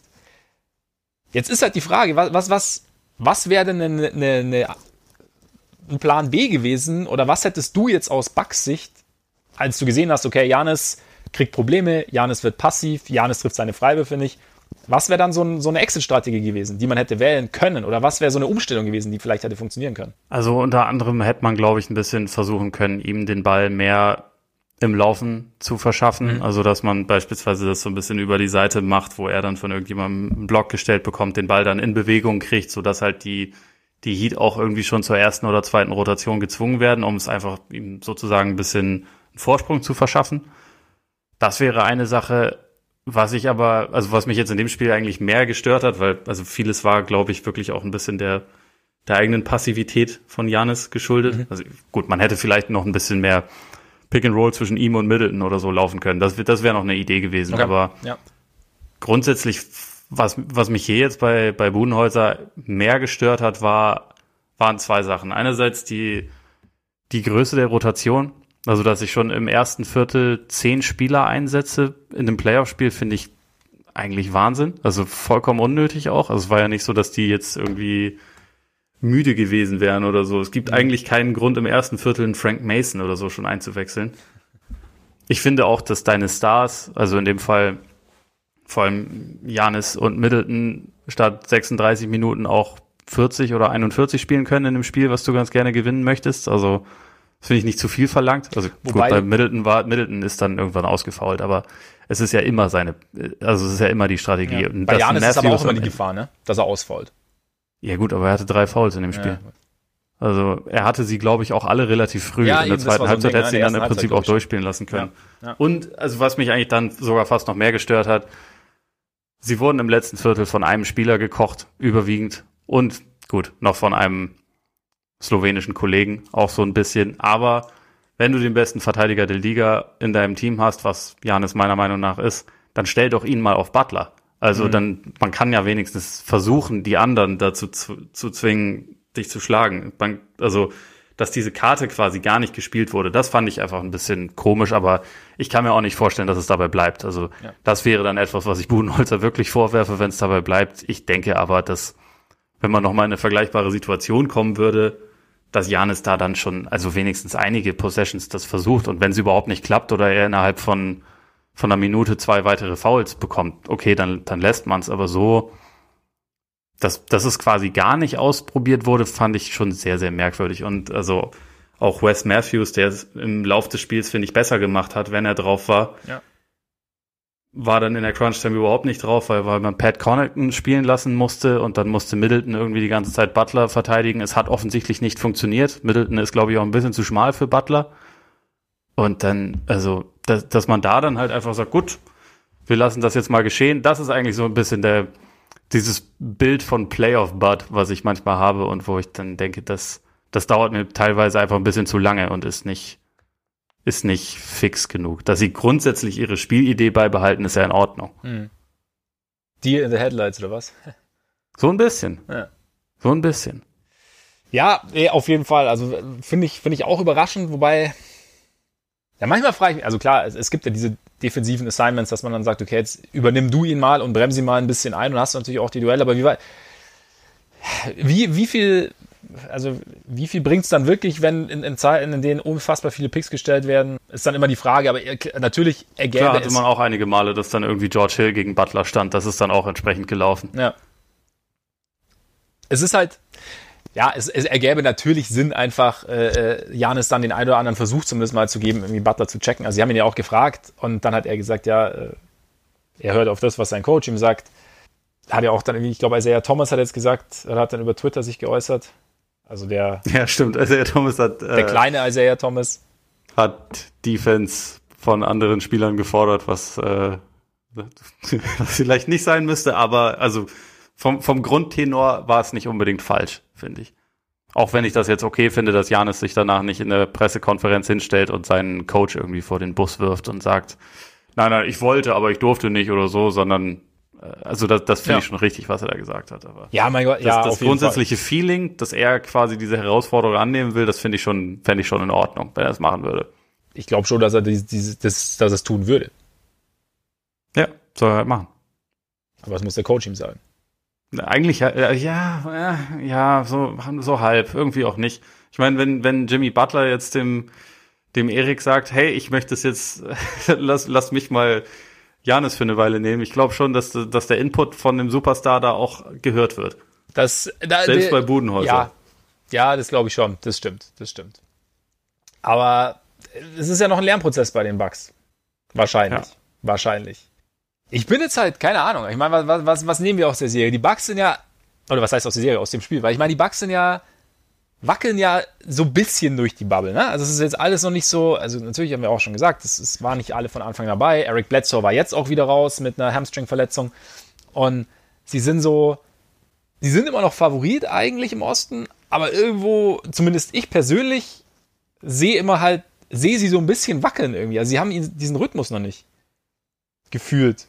Und die Orlando-Serie sah dann teilweise wieder gut aus, aber es ist auch so, also auf mich wirken sie dann schon immer noch verwundbar. Und jetzt haben sie halt ein Team, das ihnen dann auch noch ausgerechnet dann, ja, ihren Stärken, eigene Stärken entgegenstellen kann. Und man muss ja auch sagen, dass, dass die Heat jetzt nicht nur, nicht nur Janis gut verteidigt haben, sondern eigentlich auch die, die Dreierlinie relativ, zumindest aktiv waren rund um die Dreierlinie. Und das ja. eigentlich auch nicht schlecht gemacht haben. Dann noch einen Goran Dragic haben, der nochmal drei Jahre oder vier Jahre oder fünf Jahre sich verjüngt hat, scheinbar. Auf jeden Fall äh, offensiv immer noch einiges drauf. Und habe ich auch gelesen, dass halt gegen eine Defense wie die, wie die der Bucks, die hat den Korb einfach so intensiv beschützt, also ein bisschen absinkt, hat einer mit Floatern extrem wichtig ist. Und, und, und wenn Kollege Dragic eins kann, dann das, ne? Ja, absolut. Also sowohl er als auch Butler sind halt ja. beide sehr gut da drin, irgendwie aus der Mitteldistanz sich dann auch Punkte zu erarbeiten ja. und da effizient abzuschließen. Und das ist halt schon eine Lücke quasi, die das System der Bugs so ein bisschen offen lässt, weil im Durchschnitt sind die meisten Spieler halt ineffizient aus dieser Floater Range. Aber wenn du da halt zwei Leute schon mal hast, die das wirklich gut können, das ist dann schon, schon eine Herausforderung. Also was ich gerade auch aus Sicht der Bugs irgendwie fast ein bisschen alarmierend finde, sie haben ja 45 Prozent, ne, 45,7 Prozent von der Dreierlinie sogar getroffen. Mhm. Sie sind halt nicht so viele Versuche losgeworden. Das ist nicht unbedingt ideal für sie, aber sie haben sie ja sogar noch gut getroffen und haben also vier Dreier mehr getroffen als Miami und die Heat hatten trotzdem ja irgendwie einfach so ein bisschen das variablere Offensivspiel. Und das, ja, ja, ich glaube, das, das ist ja letztendlich der Punkt, den man, den man bei den Bucks immer wieder hat. Ne? Also man, man, man sieht das irgendwie so, wie sie durch eine Regular Season walzen und fragt sich halt doch immer wieder, und wenn jetzt aber das, was ihr immer macht und die ganze Zeit macht, ohne jetzt wahnsinnig viel Variation, wenn das nicht funktioniert, also wenn ein Gegner kommt, der halt vielleicht genau das, also sich genau darauf intensiv vorbereitet hat und da zumindest vielleicht nicht alles verhindern kann, aber einiges, was ist dann der Plan B? Also wie, mhm. wie ist dann die Ex Exit-Strategie? Und das ist halt der Makel, den Janis noch hat. Er ist jetzt nicht, er ist für mich noch nicht der Spieler, der sich dann ohne Probleme darauf einstellt und alle Probleme löst. Er wird besser da drin, aber er ist halt, glaube ich, noch nicht an dem Punkt, wo die besten Spieler im Zweifel dann sind. Und neben ihm ist es halt auch nicht unbedingt der Fall. Ich meine, Middleton hat ja in dem Spiel eigentlich, also man kann ja nicht wahnsinnig viel äh, kritisieren, wenn er irgendwie 28 Punkte macht, 50 Prozent seiner Würfe trifft und so, aber da gehen, also so viele Possessions laufen dann irgendwie so, dass er so ein bisschen auf der Stelle dribbelt und sich dann irgendwie einen Wurf erarbeitet und dann nimmt er den und er kann die treffen, er trifft sie auch häufig, aber eigentlich ist das halt keine, also nicht unbedingt die flüssige Art von Offense, die du mhm. haben willst, ja. sondern es ist halt irgendwie dann sehr, da macht dann einer was und irgendwie ist es nicht so ganz klar, wie die anderen jetzt auch in den Rhythmus kommen und das ist so, da fehlt dann manchmal einfach schon noch ein bisschen so ein ja, so eine zusätzliche Creation. Also letztendlich ja ein bisschen das, was Dragic bei den Heat macht. Ja. Äh, gut, muss man auch dazu sagen, Dragic ist im Moment auch, wirklich, also wie du schon gesagt hast, in der überragenden Form, spielt einfach richtig, richtig stark in dieser gesamten Bubble-Zeit schon.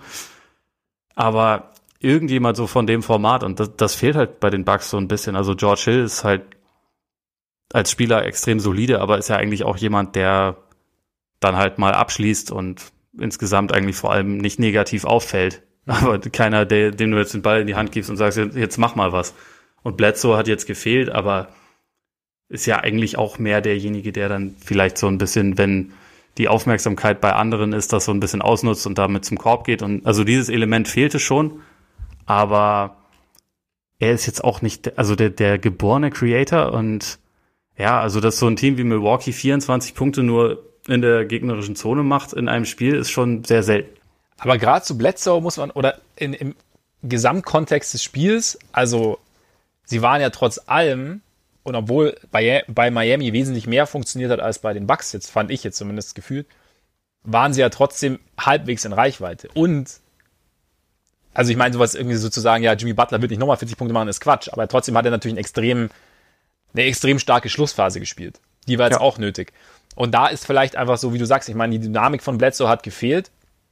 Und natürlich ist er jetzt nicht derjenige, auf den du, also auch jetzt mit Blick auf die Vergangenheit in den Playoffs, auf, der jetzt zwingend der verletzlichste Scorer war. Aber er bringt zumindest mal, zumindest einfach dieses, dieses zusätzliche Stilmittel vielleicht noch parat zu haben in so einem Spiel. Diese, dieses, diese zusätzliche Dynamik vielleicht nochmal zu haben. Verändert vielleicht auch so ein bisschen, ja, die, die, die Dynamik des Spiels oder die Dynamik der Offense allgemein. Und bei Janis, ja, also ich glaube ich sehe, ich, ich sehe auch noch nicht so die, die Exit-Strategien finden, wie es jetzt bei anderen Superstars der Fall ist. Vielleicht ist es bei ihm aber auch so, du hast ja gesagt, er ist besser darin geworden. Ich meine, man muss sich ja manchmal auch in so eine Serie so ein bisschen reinfühlen. Und vielleicht war es auch quasi notwendig, wäre natürlich schön gewesen, wenn es nicht so gewesen wäre, einmal direkt mit dieser ganzen Geschichte mit Adebayo, mit der Defense und so konfrontiert zu sein, um dann sich unmittelbare Schlüsse draus, also auch realitätsbezogenere, frische Schlüsse draus zurechtlegen zu können. Absolut. Also ich meine, also, letztes Jahr haben sie auch das erste Spiel gegen Boston verloren. Al Horford hat ihn super verteidigt und äh, Paul Pierce hat gesagt, die Serie ist durch. Und dann hat Milwaukee vier Spiele am Stück gewonnen. Ich ja. weiß nicht, ob sie das gegen Miami schaffen werden, aber ich sehe sie auch immer noch als das bessere Team. Ja. Und ich glaube auch, dass sie die Serie gewinnen. Also das, das schon. Ich glaube aber, also vielleicht läuft es im Endeffekt sogar so, dass, dass Milwaukee davon profitiert, jetzt mal auf einen Team zu treffen, was sie defensiv auch wirklich ein bisschen herausfordern kann, mhm. weil ich kann mir schon vorstellen, dass sie jetzt einfach auch in dieser ganzen Bubble-Zeit noch nicht richtig getestet wurden und dass das schon ein gewisses Problem ist. Also sie hatten den, den ersten Platz längst sicher im Osten, als sie angefangen haben. Da, da gab es nicht wahnsinnig Stimmt, viel, wofür man spielen musste. Es gab auch einige Nachzügler, also äh, Bledsoe und Connaughton hatten ja beide Covid. Ich weiß ja. gar nicht, ob jetzt noch irgendjemand. Und äh, die erste Runde war ein Walkover, auch wenn sie Spiel 1 verloren haben. Aber also vielleicht brauchen sie jetzt auch einmal so ein bisschen dieses Hallo wach und werden dadurch dann im Endeffekt besser. Aber ja, für mich sind halt schon einfach immer mal wieder einige Punkte dabei, die mich so ein bisschen daran zweifeln lassen, dass das schon ein richtig gut ausbalanciertes Playoff-Team ist. Vielleicht kommen sie da jetzt auch einfach noch nicht hin. Also kann ja durchaus auch passieren. Und wie gesagt, ich glaube schon, dass sie die Serie gewinnen, aber Miami ist eigentlich auch nicht das allerbeste Team. Also Miami ist schon gut, finde ich, und sind vor allem auch in der Bubble ein Team, was, finde ich, nochmal deutlich besser aussieht als während der Regu äh, regulären Saison vorher.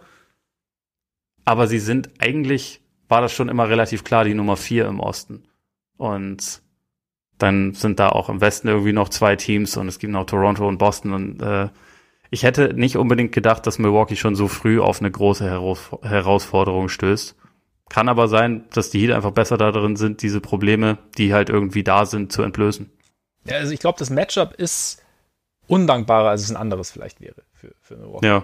Also das ist einfach, ja, wie gesagt, allein dadurch, dass sie. Ja, halt das ist, das ist ein guter Punkt. Das ist halt irgendwie Matchup-spezifisch, ne? Also ja. gegen Boston haben sie vielleicht dann ganz andere Möglichkeiten ja. und so. Eben, eben. Also, wobei, ja, also ich, ich bin jetzt echt gespannt, wie sich, wie sich das jetzt entwickelt. Also welche, ja, ob es irgendwie auf einmal, ob so ein, so, ein, so ein Abwärtsstuhl sich dann in Gang setzt dadurch, oder ob es halt genau, wie du sagst, den, den gegenteiligen Effekt hat und sie halt sich da jetzt rausziehen und Lösungen finden und dann eben vielleicht auch, ja, sozusagen dann den, die Schlüsse daraus ziehen, die dann auch in den, in den nächsten Runden dann wertvoll sein können. Also ich bin auch so, ich, ich, ich merke selber, wenn ich mir die Spiele anschaue oder so, oder auch wenn ich drüber nachdenke, dass ich ihnen auch noch nicht so ganz vertraue. Dass ich auch noch so dieses Ding habe, so, ja, hm, mal sehen. Ja. Auch wenn ich sie grundsätzlich für das bessere Team halte, auch wenn ich, wie du, weiterhin daran glaube, dass sie, dass sie die Serie gewinnen. Aber es ist halt, aber bei anderen Teams bei den anderen Top-Teams bin ich mir irgendwie immer sicherer. Also es kann aber auch also rein subjektiver Eindruck sein. Ich bin sehr, ich bin gespannt, aber ich, ich, ich glaube weiterhin, dass es, dass es so wird. Ja, ich meine, eine relativ simple Sache, die sie vor allem auch selbst kontrollieren können, jetzt im Vergleich dann zum, zum nächsten Spiel, wäre auch einfach A, bisschen besser auf den Ball aufpassen und ja. B, vor allem auch dann einfach wieder vernünftig umzuschalten, weil das ist ja normalerweise eine Stärke von ihnen, dass sie halt diese diese äh, Transition Defense dann hinbekommen und da waren sie in dem Spiel einfach richtig schlecht und das sind Sachen, an denen sie, glaube ich, arbeiten können. Also sie haben 28 Punkte nach Ballverlusten erlaubt. Und da haben sie eigentlich das Personal, das zu ändern. Also ich ja. fand, in vielerlei Hinsicht wirkten, wirkten sie auch irgendwie wie das deutlich weniger konzentrierte Team mhm. in Spiel 1. Deswegen, natürlich reagiert man auch immer gerne ein bisschen über nach sowas, aber äh, äh da gab es schon auch sehr viel, was sie selbst in der Hand haben und was sie korrigieren können, glaube ja. ich. Denke ich auch. Und ich wollte, ich bin trotzdem froh, dass ich nicht äh, vor der Serie rausprosaunt habe, wie ich das eigentlich machen wollte, Bugs in 5. Weil es vielleicht, also vielleicht dauert es doch ein bisschen länger. Aber ja, wie gesagt, ich bin im Moment eigentlich immer noch relativ positiv äh, für Milwaukee gestimmt. Ich auch, ich auch. Aber es könnte eine coole Serie werden, auf jeden Fall. Also ich bin auch sowas, was die Adjustments dann angeht, mal zu sehen, was dann passiert. Ja. Dann noch ganz kurz, also nicht, nicht zu intensiv, weil vielleicht, wenn der eine oder andere oder die eine oder andere es hört, ist das Spiel auch schon durch. Noch ein kleiner Ausblick, weil wir haben noch ein Spiel 7. Rockets Thunder, nachdem Chris Paul mal ganz kurz aufgedreht hat in Spiel 6 am Ende und äh, den Rockets damit Weiterkommen vermiest hat, nachdem Russell Westbrook, glaube ich, auch nicht die allerbesten Entscheidungen getroffen hat am Ende. Ganz simpel, einfach, wer macht's? Es sollten eigentlich schon die Rockets machen, sagen wir mal so. Äh, ich glaube, sie müssen das Spiel bis zum vierten Viertel im Idealfall halt einfach schon entschieden haben, das weil wenn es knapp wird, macht's macht's am Ende Christopher Paulus. Aber ich, ja. ich tippe ich tippe eher auf die Rockets. Ich auch, ich auch. Wobei ich da letztens das ganze Suns gelesen habe, so irgendwie ähm, so was war äh, Russell Westbrook is not afraid of the moment, but uh, makes bad decisions und äh, James Harden makes good decisions, but is afraid of the moment. Das ist so ein ja. bisschen das äh, Rockets-Problem oder wurde in diesem Tweet so dargestellt. Und ja, also entsprechend, wenn du sagst, ja, die Rockets haben es vor dem Viertel, vierten Viertel durch, ist gut. Wobei auch James Harden vielleicht, vielleicht gibt es auch diesen, dieses Breakout-Game an James Harden im vierten Viertel entscheidet das dann. Wer weiß. Wer weiß. Ja, es ist irgendwie, irgendwie ist das schon wieder so eine komische, auch so eine, so eine Serie, die zu Hardens Playoff-Karriere passt, weil es irgendwie so ein bisschen schizophren verläuft. Im ja. ersten Spiel der Serie war der so dermaßen in Kontrolle und hatte einfach alles komplett im Griff, hat überragend gespielt. Und dann hast du jetzt wieder so ein, also in Spiel 6 war er statistisch auch gut, aber du hast ihn halt am Ende irgendwie kaum noch gesehen. Und das mhm. darf halt, also sollte so halt eigentlich nicht passieren. Und gerade, gerade wenn du jemanden wie, wie äh, Westbrook mitten in der Serie dann reinwirfst, ist halt, glaube ich, in der Hinsicht dann manchmal auch ein bisschen kompliziert, dass das halt jemand ist, der dann der fragt im Zweifel nicht nach, sondern der reißt es an sich. Ob ja. er dann jetzt gerade der richtige Mann dafür ist oder nicht, ist, äh, ist eine andere Frage, die ihn aber nicht interessiert, sondern er macht dann halt einfach los und ja, ja also. Er hat sie für sich schon lange beantwortet. Immer. Für, ja, für, ja. für sie, für ihn ist das vollkommen klar, ja. egal wer neben ihm steht. Und ja, die, die Person, die da jetzt neben ihm steht, muss es halt im Zweifel dann vielleicht einfach selber machen. Aber Spannend, auch eine sehr interessante Serie. Wer weiß, vielleicht, vielleicht treffen wir ja morgen früh dazu äh, aufeinander und unterhalten uns darüber. Möglich, vielleicht. Möglich. Dafür Patreon im Auge behalten, Freunde. Ja. Aber ganz kurz noch dein Tipp. Mein Tipp, äh, ich tippe auch auf die Rockets. Ich glaube schon, dass sie es am Ende machen werden. 2-1-3 Comebacks in der ersten Runde wären schon auch relativ lustig. Das wäre echt witzig. Aber ich kann es mir nicht vorstellen. Ich kann es mir nicht Quatsch, das war 2-2, ne? Nee, stimmt, das war 2-2, ja, ja, ja, ja, doch, das war 2-2, ja, genau. Und dann 3. Dann vergessen wir das. Dann ist alles möglich. dann doch OKC. Nein, Quatsch, ich bleibe bei den Rockets. Und äh, damit äh, können wir die Sache hier zum Ende bringen, oder? Ja. Außer vielleicht noch ganz kurz, ganz, ganz kurz noch, wie, wie äh, fandest du die Tweets von, von Joel Embiid?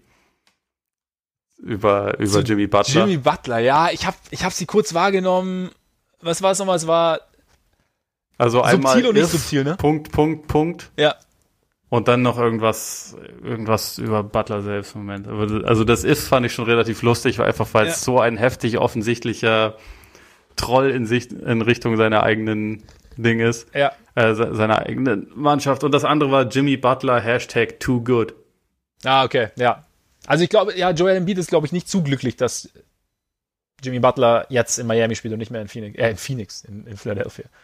Ja. Vielleicht spielt er bald für die Heat. Vielleicht. Trade gegen Adebayo, oder was? Oder gegen Goran Dragic? Ja, nee, Dragic Vertrag läuft aus. Naja, stimmt, geht ja nicht. Wird aber ein interessanter Free Agent. Das wird ein sehr interessanter Free Agent. Das ist übrigens gerade der beste Contract Year, äh, Year Run, den ich seit langem gesehen habe. Gerade so vor allem, weil es in der Bubble einfach nochmal deutlich besser ist als vorher. Ja. Das ist, äh, der, der, der hat sich das schon sehr richtig getimt. Ja, er nutzt das Brennglas auf bestmögliche Art für sich. Ja. Und natürlich für Vielleicht war es nämlich doch nicht Bill Gates, der, der sich das alles ausgedacht hat, sondern Goran Dragic, weil er wusste, er braucht die Zeit. Stimmt, stimmt. So könnten wir mal, weiß ich nicht, so ein Banner nach Berlin schicken für die nächste Demo ja. dann. Gute Idee. Goran war's. Unleash the Dragon und so. Ja, genau, genau. Ja, gut, das war's jetzt. Freunde, vielen Dank Ja. fürs Zuhören. Schön, dass ihr dabei wart. Schön, dass ihr bis zum Ende dabei wart. Und äh, ja, wie gesagt, wie jede Woche, was heißt wie gesagt, ich habe es ja noch nicht gesagt, ich sag's nur jede Woche, abonniert uns, wenn ihr das möchtet. Auf Apple Podcasts, hinterlasst uns da gerne auch eine Rezension.